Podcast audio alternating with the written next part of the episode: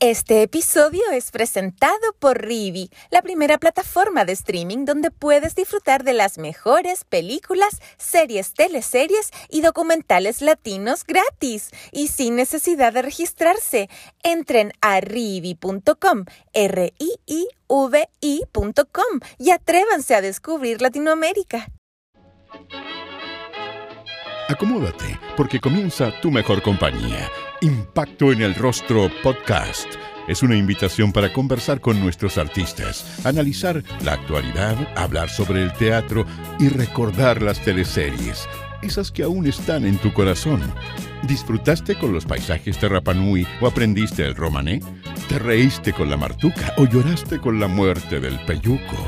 Si es así, entonces estás en el lugar indicado te invitamos a acompañar a Jorge Peña y sus invitados en Impacto en el Rostro, tu mejor compañía. La actriz de teatro y televisión María Paz Granjan nos acompaña en este episodio. Antes de recordar sus roles en teleseries, queremos conocer su visión sobre los resultados del plebiscito de salida que se llevó a cabo el domingo 4 de septiembre. Amargamente sorprendida eh, yo además de, trabajar en el mundo de la cultura, que es justamente un mundo que intenta mm, eh, abrir espacios para diversidades y abrir espacios para generar eh, análisis y discusiones de distinto tipo y sensibilidades en el fondo, se ve claramente mermado por una mayoría en un, digamos, se ve mermado y es triste confirmar que participáis de una sociedad que quiere lo contrario. Eh, también soy víctima yo de violación a los derechos humanos eh, por parte de agentes del Estado, carabineros específicamente, quien me disparó mientras buscaba dónde tomar micro. Y eh, también es impresionante, aunque no tan, tan sorprendente, la verdad, confirmar en el fondo que vives en una sociedad que no le interesa y que al contrario celebra que nos haya disparado y celebra que nos hayan mutilado. Pero era ahora o nunca. Y creo que el pueblo se expresó en ese sentido diciendo no, nunca. Eh, tiene que ser, se prefiere de esa manera, digamos, como mediante jefes que decían por ti. Eh, se prefiere ser Perkin de la propia vida, por decirlo así. Eh, no tengo ninguna fe en nadie en el Congreso como para pensar que que alguien le vaya a preocupar los derechos sociales o los derechos y deberes de las personas. Creo que en el Congreso no existe alguien que esté interesado en eso, quizás Fabiola Campillay por lo menos en el tema de la ley de reparación, pero no creo que haya alguien interesado en una demanda social. Y en el mundo de la cultura, no sé si has podido conversar con tus colegas, cuál, cuál es el ánimo, cuál es la sensación. Siento que el ánimo quedó muy por el suelo. Eh, eh, y, y, también un poco desesperanzado. Y por otro lado, viste que hay como harto artista que apoya a Boric y como que encuentran que su, su discurso tiene que ver con algo, no sé, yo no. Entonces, eh, supongo que hayan ahí un premio de consuelo, pero nunca olvidemos que todo ese rechazo es porque también todo ese rechazo va hacia Boric. Vamos a la televisión. María Paz hizo su debut en el género con pura sangre, interpretando a Sharon, una de las mujeres del jinete Junior Leiva, interpretado por el actor Claudio Olate. Esta producción tuvo escenas en el Club Hípico de Santiago. Sí, siempre he tenido el prejuicio. Sin embargo, trabajando ahí me entretengo mucho. Creo que es súper eh, lindo el trabajo en el sentido de la velocidad que exige, eh, eh, no es exactamente actuar, se parece a actuar, eh, es como animar, es como verse de una manera y verse de otra. Y eso me entretuvo harto. Eh, sí, les, por supuesto que le tengo prejuicio porque en el fondo hay, hay que asumir que las teleseries son lo que dan mientras te venden muchos productos. No es al revés, no dan la teleserie y los comerciales, son muchos comerciales y entre medio ponen una teleserie para mantenerte enganchado mientras te lo meten, los productos, las ventas. Entonces, eh, en ese sentido sí, siempre he tenido ese prejuicio. Pero más allá de eso, no, solamente entretención y admiración por la gente que lo hace. No, la verdad es que me gustó harto desde un principio, lo encontré entretenido, desafiante la velocidad con lo que hay que grabar y además que tampoco es muy creativo los rollos, entonces, eh, porque como lo dan para que te metas a cuentas de banco y cosas así. Eh, los rollos son medio fumeque, entonces me parece entretenido cómo hacer entretenida la misma escena, que es ya no me ama, me ama, no me ama, eh, durante N meses eh, de maneras distintas, porque en el fondo es la misma escena que te lo cambian de ropa y de set, pero es como va a ir grabando la misma situación muchas veces. A mí eso me entretiene, me entretiene, mm, no sé, siento que aprendo harto. También es verdad que leo hacia afuera un, eh, un ninguneo hacia el público, como que siento que tratan al público estúpido de alguna manera. Pero eh, con el tiempo me doy dando cuenta que el público está lejos de ser estúpido y se da cuenta, digamos, de toda esa eh, manipulación. Y en este caso, en el caso de Charon de Pura Sangre, ¿qué te pareció este personaje? ¿Qué te pareció que dos mujeres eh, estuvieran detrás, cierto, de este jinete y este jinete como que mm, a veces las pescaba, a veces no las pescaba, no sé si... Es que la tele en sí es, patriarcal, pues ella es machista y va 30 años atrás, digamos, ideológicamente. Pero, eh, eh, y obviamente que un gallo enano prácticamente accediera a dos mujeres altas es como un reggaetonero con muchos minas en pelota. Pues yo sé que eh, yo sé que gusta el reggaetón, pero ese gallo, si no es porque tiene la plata, no, no accede, digamos, a mujeres de la categoría, por decirlo así, de las que, de las que usufructa porque las usa. Entonces creo que es un poco parecido. Me pareció chistoso que fuera tan transparentemente eso, porque me acuerdo que era bien transparente ese rollo de que uno está con él por la plata, por los viajes a Miami, como por eso eh, está bueno como que estén definidos en el fondo ese tipo de roles, digamos, que, que, y que tenga dos minas, da lo mismo, o sea, el que quiere tener dos, que tenga dos, ahí las minas verán si la aceptan, una si yo quiero tener dos o tres o más minas, también veré si ellos me lo aceptan, pero me ha entretenido, por lo menos diverso. Esta teleserie tuvo locaciones en eh, el Club Hípico. ¿Qué te pareció el mundo de las apuestas? No sé si tú antes de esta teleserie conocías el mundo de la hípica, habías ido a apostar. Conocí mucho más con esta producción, obviamente conocía gente que montaba, gente que cuidaba caballo, el tema de las aras, eh, todo eso como que fue súper interesante. También me dio mucha risa el tema de mm, de, del nombre, porque es una definición que todos los guionistas hacen por definir. O sea, si te contara cuántas veces he tenido que hacer de Charon y decir, yo ya hice un personaje que se llama Charon, pueden cambiarle el nombre si existen más nombres de mujeres que bailan en un topless, también se llaman Marcela, María, no siempre se llaman Charon entonces eso también me daba como risa, como, como que fuera el, nombre de ese personaje se transformara de alguna manera en un nombre de un, tipo humano, de un tipo humano, de un tipo de mujer que los hombres describen. De un arquetipo, ¿no? Claro, de un arquetipo. Eso me da risa. Y sí, pues, y el tema de conocer harto el mundo de los caballos fue súper ahí, y fue bien bonito. Conocí gente súper linda ahí. En Puertas Adentro fue Alejandra Polet, hija de los roles de Alfredo Castro y Carmen Diza Gutiérrez. En la historia de Víctor Carrasco, María Paz interpretó a la novia de un aspirante a la Policía de Investigaciones, personaje interpretado por Néstor Cantillana. ¿Recuerdas que sus padres eran unos pillos y que tenían una empresa de mendigos? Fue entretenido y también fue bonito pasar de un elenco a otro, porque en el fondo yo estaba en el elenco de la Quiena Rencoret, que era como el, porque esta época era como la época de oro del 7, y era como, estaba como en el elenco de la Quiena y de repente me llamaron del elenco de, de Vicente. Y eso, ese cambio fue lindo, me gustó como eh, estar en los dos elencos.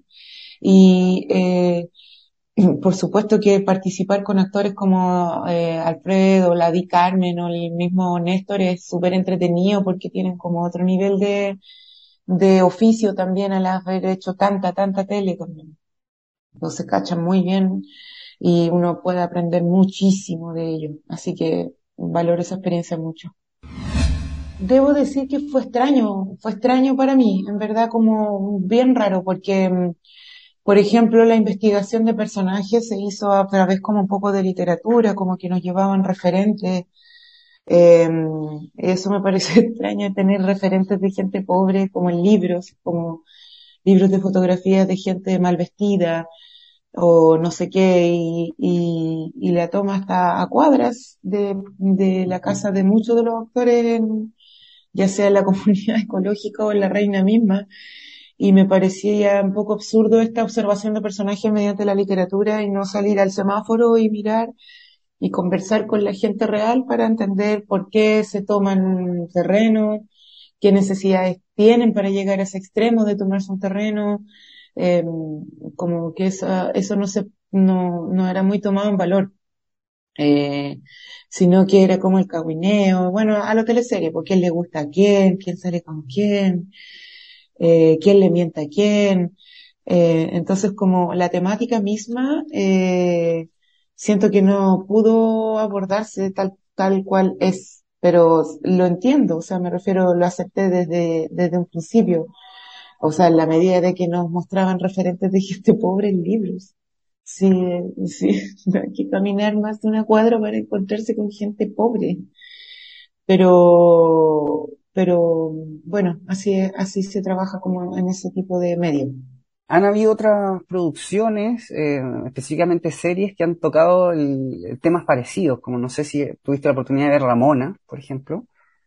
No, yo no pude ver Ramona, pero sé perfectamente de qué va. Y también, claro, uno puede oler desde ya el boicot, digamos, que hace la televisión pública hacia las temáticas sociales y la visibilización de las temáticas sociales. Entonces, por eso digo que uno al, al asumir una teleserie uno tiene que asumir que, si que la vaya a ser, que eso estaba ya, desde ya mm, organizado, orquestadamente invisibilizado, digamos. Y, y claro, la invisibilización de un drama como lo que representaba Ramona es, es clarísimo un poco porque los horarios en que la daban, eh, como todo el engaño. Pues. Hablemos un poquito de Alejandra Albornoz, este rol que estaba más ligado a la comedia, ¿cierto? Y que tenía este, esta pareja que era el, eterno aspirante a, a, la Escuela de Investigación de Chile, que era Néstor Cantillana. ¿Qué te pareció la Janita y qué te pareció Néstor con su boca, ¿cierto? Tengo entendido que Néstor en algún momento se cansó en haber puesto como Claro, no, pobrecito, porque llegó un momento en que se cansó muchísimo, porque imagínate estar todos los días moviendo el hueso para adelante es súper eh, difícil. Pero bueno, ya se había embalado con la idea, así que tuvo que aperrar.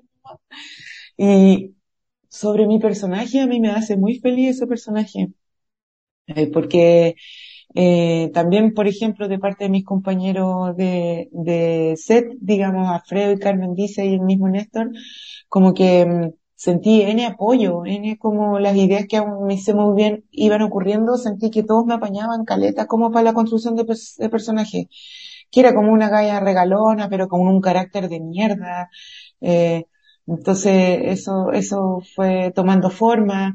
Eh, me encanta que la gente todavía se acuerde de ese personaje y me lo dice con nombre. Eso me impacta mucho, mucho. Y creo que es debido a justamente a que es un personaje logrado porque está como eh, tomado desde varias dimensiones. Entonces eso, por eso le tengo mucho, mucho amor a ese personaje. Alejandra Polet. Alejandra Polet. Me lo dicen en la calle todavía, han pasado 500 años todavía me dicen Alejandra Polet. ¿Cuál fue, cómo fue tu experiencia de trabajar con Vicente Sabatini? Muy bacán, es que Vicente Sabatini es un bacanazo. Eh, a mí me cae súper, hiper, mega bien. Me da pica, obviamente, no formar parte de los elencos que vine, que de después y no como pero es una pica, o sea, lo digo así para que también sacarlo y no tener como envidia en el fondo, ¿cachai? Pero sí me da pica no formar parte de sus grupos, pero le, yo lo recuerdo con mucho cariño y feroz respeto y, y talento, ¿no? Mucho, es muy trabajador y muy talentoso, así que siempre, siempre que le deseo siempre que le vaya muy bien en todos los proyectos, muy bacán tuvo una participación especial en la teleserie de época Los Pincheira, interpretando a Hortensia, una prostituta de hierbas buenas. Sí, fue bonito eh, participar de esa como visión de campo chileno también tan antigua y esa inmigración en el fondo. Eh, a mí me gustó harto participar de eso porque también justamente me dio la oportunidad de trabajar con una eh, teleserie que eh, eh, se ambientaba en época. Entonces eso me interesó harto. Es harto el trabajo que se hace y aún así siempre es poco, por así decirlo. Pero trabaja, se trabaja muchísimo para que eso se concrete. A mí me encantó. Me encanta el mundo de la época. Yo por mí viviría puros personajes de época. De todo tipo de época, ¿eh? de todo tipo de época. María Paz, ¿en algún momento hubo una invitación de parte de este elenco para que pudieras tener un personaje estable? No, para nada. Yo me sentí, o sea, me leí y me, me entendí eh, desplazada en el fondo de, de eh, súper, eh, súper hace tiempo. Eh, me refiero, eh, sentí que, que cuando no servís o cuando no te quieren, no te quieren y te sacan y listo. Eh, yo creo que a mí me pilló en una edad que no me, no me afectó mucho, en verdad, como que tampoco debo decir que me alivió, pero no, yo no tuve más eh, intentos tampoco de mi parte de entrar nuevamente ahí. Eh, me sentí desplazada y me, después como que trabajé en otros canales y listo. No me afectó tanto, o sea, sí, duele el ego de alguna manera, porque en el fondo es una manera como de señalarte como eh, no sabéis si mala actriz, si fea, o si irresponsable, o no dais con ningún personaje, o, o fea también en el sentido de que tu casting es, eh, eh, no sé, es, fea, pues, digamos, como se entiende, digamos, para la tele que eh, la gente normal, que es fea. Eh, entonces, eh, entiendo, es, o sea, pasé por esa, como, oh, pena, pero no sé, tampoco me importó tanto, porque tampoco me importa tanto lo que hacen. Eso también hay que, o sea, nunca vi mis propias, las propias teleseries que yo hacía, mucho menos veo otras. Tampoco siento que me esté, yo me creo que me pierdo el elenco, la el compañerismo del elenco y de buenos directores y también la habilidad de, eh, como el oficio mismo de trabajar para la tele, que es un oficio muy interesante por la rapidez y por la inmediatez y por la, eh, como lo vertiginoso que es, y la plata. Y el pago de, de eso, es, eso es lo que he hecho de menos. Pero no hay nada más profundo que eso que he hecho de menos, en verdad. O sea, es un buen ejercicio, un buen ejercicio es una buena vitrina. Ejercicio, es súper buen ejercicio pero no lo necesito tanto tampoco. es como eso yo creo que es lo que me pasa por lo que no siento como eh, más allá de que de ese como dolor de ego, no siento más em, dolor o herida por ese desplazamiento del cual eh, fui, no sé cómo decirlo, pero soy desplazada a la tele.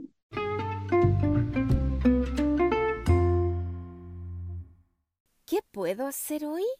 Con Rivi ya tengo la respuesta. Disfrutar de las mejores películas, series, teleseries y documentales de chilenos y latinos completamente gratis. Solo debes descargar la app en tu celular o Smart TV y listo, que comience la diversión. Además, rivi.com, R-I-I-V-I te invitan a revivir las mejores teleseries como Amores de Mercado, Brujas o Romané, entre muchas otras, en la mejor calidad.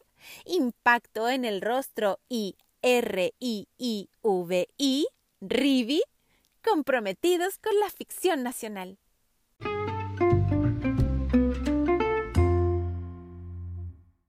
En Canal 13 fue Lola Meléndez, en Papi Ricky, en la historia escrita por Sebastián Arrau. Eso me entretuvo mucho también esa teleserie porque al trabajar con otro elenco, otros actores, se, me, se reviva un poco como el oficio mismo, vuelve a entrenarse lo mismo y es súper, súper mega entretenido. El equipo como de atrás, me refiero a Verónica, al mismo director y como al guionista, en verdad no tuve mucho contacto con ellos. Yo también soy horrendamente mala para el lobby, entonces tampoco no tuve, yo no soy de la que pide reunión con guionista para ver qué pasa y cómo le agregamos más palabras a mi personaje, o mucho menos con la Vero Sequel que me cae estupendo, como para ver que me asegure estar en otra teleserie. Como que no, no tengo mucho esa eh, actividad no la sé hacer, nunca sentí mucho interés en hacerla y de nuevo siento que tampoco me pierdo de mucho. el, el, elenco, yo creo, como conocer ese elenco. Siempre los compañeros actores siempre ofrecen tanto para aprender en el fondo. Entonces uno se entrena. Ese entrenamiento es muy válido, muy bacán. Y que era eh, tierno, encontraba que era tierno el personaje que, bueno, siempre a mí me han puesto como de ternura chistosa, pero con escote y minifalda, pues y también de alguna manera ese desplazamiento que yo leo hacia mis trabajos en tele tienen que ver con el paso de los años y con la poca posibilidad en el fondo de seguir vistiendo de peto y mínimo, ¿cachai? y, y en ese sentido es así la cuestión tuvo una participación especial en No Abras la Puerta, la nocturna de TVN protagonizada por Luz Valdivieso y Gonzalo Valenzuela. La producción abordaba la violencia física y psicológica a mujeres en las relaciones. Si quieres revivir esta historia, te contamos que está disponible en Rivi. La verdad es que me acuerdo poco porque de ahí empezó a ser personajes demasiado chiquititos y súper parecidos entre ellos también. Muchas charones que de hecho tenía que pedirle a los guionistas que le cambiaran el nombre. O al ir a alguien así, amigos, igual hay más nombres. Es increíble cuando un hombre describe un arquetipo femenino lo limitado que es. Se pasó, es muy pobremente, pero es así. Al ser superficial en las teleseries, sobre todo en el tema del maltrato hacia eh, las mujeres, es delicado porque mm, eh, se inventan personajes masculinos malos que son em, eh, que son unos estereotipos de maldad que en verdad no existe porque el agresor, como bien nos hemos dado cuenta ahora que ya existe vocabulario y lenguaje al respecto, está bien lejos de ser un buen pesado, al contrario, el más chistoso, ah, yo que soy víctima también de un de un agresor eh, y de un depredador, eh, es el más chistoso, el más generoso, es el más bacán, el que te ayuda con las cosas al auto. Ese es el, el agresor, no es un gallo malo que, que esté pensando maquiavélicamente. Eso es lo terrible, que un agresor tiene un círculo de impunidad enorme a propósito de su simpatía. Entonces, piensan los propios actores que están funados, no sé, Juan Pablo Miranda o, Roberto Faría, yo pienso en ellos eh, eh, eh, en tanto que conozco sus historias de, de abusadores y, y, y, perdóname, pero son lo más simpático que hay. De hecho, son los mejores actores que hay o me encantan cómo actúan. No sé, me encantan cómo son como, como personas, me caen demasiado bien. Pero como conozco, sé, entonces eh, hay algo ahí que no funciona porque la información está retorcida. Y decir que un, un, un gallo trata mal a una mujer porque es malo es una imbecilidad. Entonces no, no se avanza en el tema como efectivamente no se avanzó. y era en el fondo lo que se proponía en esta teleserie, como el protagonista era Gonzalo Valenzuela, que era como el golpeador, ¿cierto? El abusador psicológico que era malo, sí, de, Claro, pero sí, pues sin matices. Y eso no existe, pues, eso no existe. Si el tema es que el depredador y el, el abusador es el más simpático, es el más chistoso cuando estés en un carrete y hay uno que es especialmente chistoso, ese es. Te lo digo 100% segura. Su última participación en teleseries fue en Soltera otra vez 2, en Canal 13. Ahí interpretó a Ana María Rubio, hermana del rol de Francisco Pérez Banner e hija del personaje de Malucha Pinto. ¿Cómo ha sido para la actriz compartir con la ex constituyente? Es una maravillosa actriz, es una maravillosa persona. Entonces, estar cerca de ella ya es una bendición. Así lo tomo yo por lo menos. Eh, fue muy entretenido, fue poquito, pero muy entretenido. Ella me encanta su manera de trabajar. Encuentro que eh, eh, eh tiene como cierta mm, humildad al asumir los trabajos que eh, es extrañamente distinta su desplante y eso me encanta de ella. En cuanto, quizás eso mismo es lo que la hace tan poderosa como actriz. Como eh, se atreve a mostrarse frágil o dudosa frente a las cosas y eso mismo después la transforma, lo transforma en personajes súper más eh, eh, densos y, y llenos de características. Entonces, igual, admiración total a la Manucha. Lo pasé súper bien, otra vez, elenco entretenido, eh, buenos compañeros, también eso hacía como de hermana del, del Pancho Pérez Banen, y el Pancho Pérez Banen es alguien que yo admiro y quiero muchísimo. No, muy entretenido, siempre muy entretenido. También, obviamente, observando los, los relatos tan, tan, tan, tan enfermamente, lo voy a decir así, heteronormados y patriarcales, eh, eh, obedeciendo a, conductos de familia, a tipos de familia que no son, que no existen, eh, no sé, pues, inventando un montón de realidades tristes, como me parecen a mí, lejos de las realidades chilenas. Como por ejemplo, ¿qué historia, perdón María Paz, de soltero otra vez?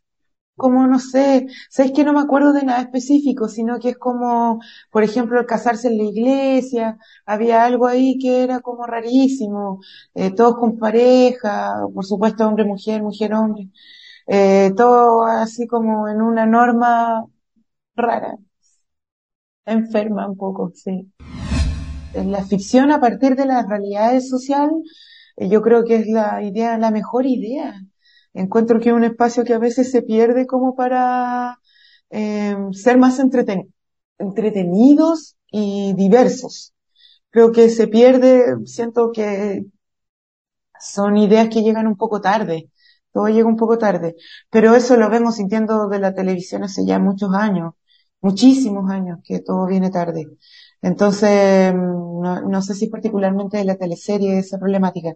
Por supuesto que sería más lindo ver más teleseries chilenas más diversas, eh, más, eh, con mayor inversión, que no sean tan penquitas de fotos, de, porque igual se ven penquitas, ¿cachai? Las fotos igual a veces da pena, como que empiezan bien el primer capítulo, que, yo lo sé, porque se hace en cine, se hace como de otra técnica, y después empieza a grabarse y se ve todo tan pobre, y eso da pena, ¿cachai? Porque mm, empiezan a ganar las turcas, que es así que son machistas y heteronormadas, donde hay actrices que no comen hace años, eh, no sé, que dan puros este, estereotipos muy tristes, muy tristes. Entonces, eh, como que encuentro que las chilenas se podrían potenciar mucho más y efectivamente lograr acceder a un público mucho más amplio y amplio, diverso y más fidelizado, que no se vaya tan fácil a la turca pero ya se fue la turca. Yo me dedico principalmente al teatro y también esporádicamente al mundo del cine. El cine no latifundista, el cine como más, eh, no sé, hecho de otra manera, digamos acá. Eh, eh, y eso está súper entretenido también, como acceder a otros tipos de productos audiovisuales que no sean los que los latifundistas, digamos, definen y deciden mostrar y eh, es, eh, estoy trabajando en una obra de teatro que se llama La Pérgola de las Flores que dirige el Tito Noguera en el Teatro Municipal de Las Condes, ahí en Metro El Golf. Eso está muy entretenido, es un retrato que es brutal, porque es un retrato de Chile en los años 30 y uno no puede creer que sea tan claro, digamos, la actualidad si ve en retrospectiva que el retrato antiguo. Es muy evidente que estamos atrapados ahí en algo. y eh, también estoy después en el mismo Teatro Municipal de Las Condes, participo de una ópera que me causa mucho orgullo participar, que se llama Patagonia, que es del genial Sebastián Errázuriz, eh, creador, gestor, músico, eh, mm, mm, mm. es un tipo muy maravilloso, eh, Sebastián Errázuriz, bajo todo punto de vista, es un aporte a la cultura incalculable por todo lo que hace y como todo lo gestiona. Entonces me siento orgullosa de formar parte de, ese elenco de estupendos cantantes, la Marcela eh, González, soprano, la Evelyn, eh, Evelyn Cornejo, la Evelyn, ay, cómo olvidé su apellido, Ramírez, eh, Sergio Gallardo, el, el Nicolás, eh, no sé, siento que estoy con un montón de artistas de otro calibre, así muy bacanes. Así que ahí siento mucho orgullo de estar, que viene después de la, de la Pérgola de las Flores, las dos en el Teatro Municipal de Las Condes.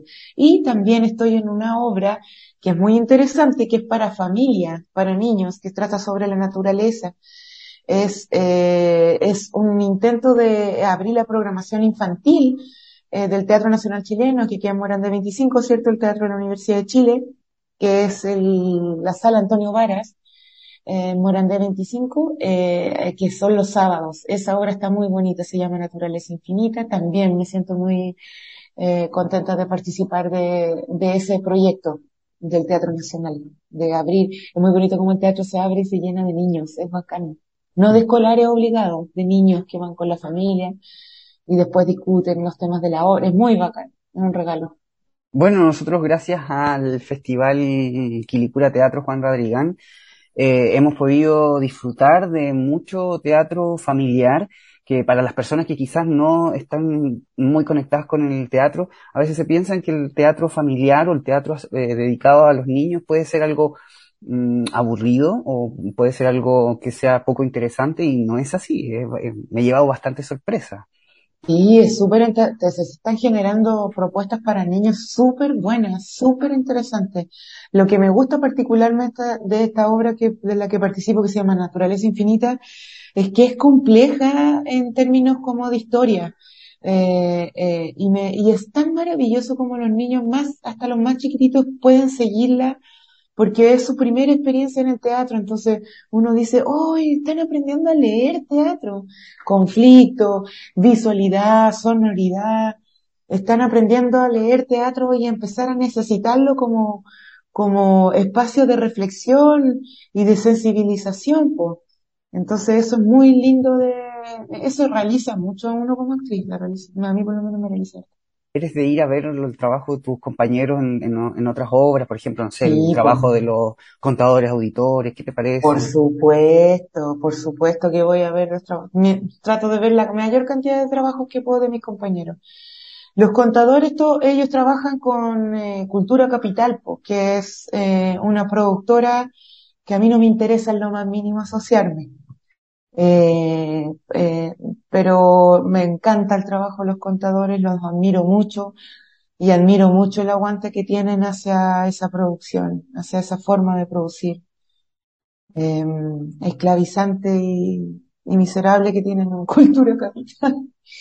Entonces me los admiro aún más todavía que participen de eso. Y también eh, es un público, el público que va a, esas obras no va a ver otras obras de teatro, solo va a eso. Y también yo eso lo admiro en el sentido de que igual crearon una audiencia, que es cierto, una audiencia que, que ve Instagram mientras ve la obra de teatro, o sea, no sé si es bueno o malo, digamos, que exista público que cree que eso es ver teatro que se saca fotos, que busca a la actriz famosa, la tratan de gorda, porque uno está en el público y escucha y es terrible. Pero bueno, eso es lo que, eso es lo que, eso es lo que está de moda en cultura capital y eso es lo que hacen y que los contadores pueden hacerlo entretenidamente, lo encuentro muy admirable.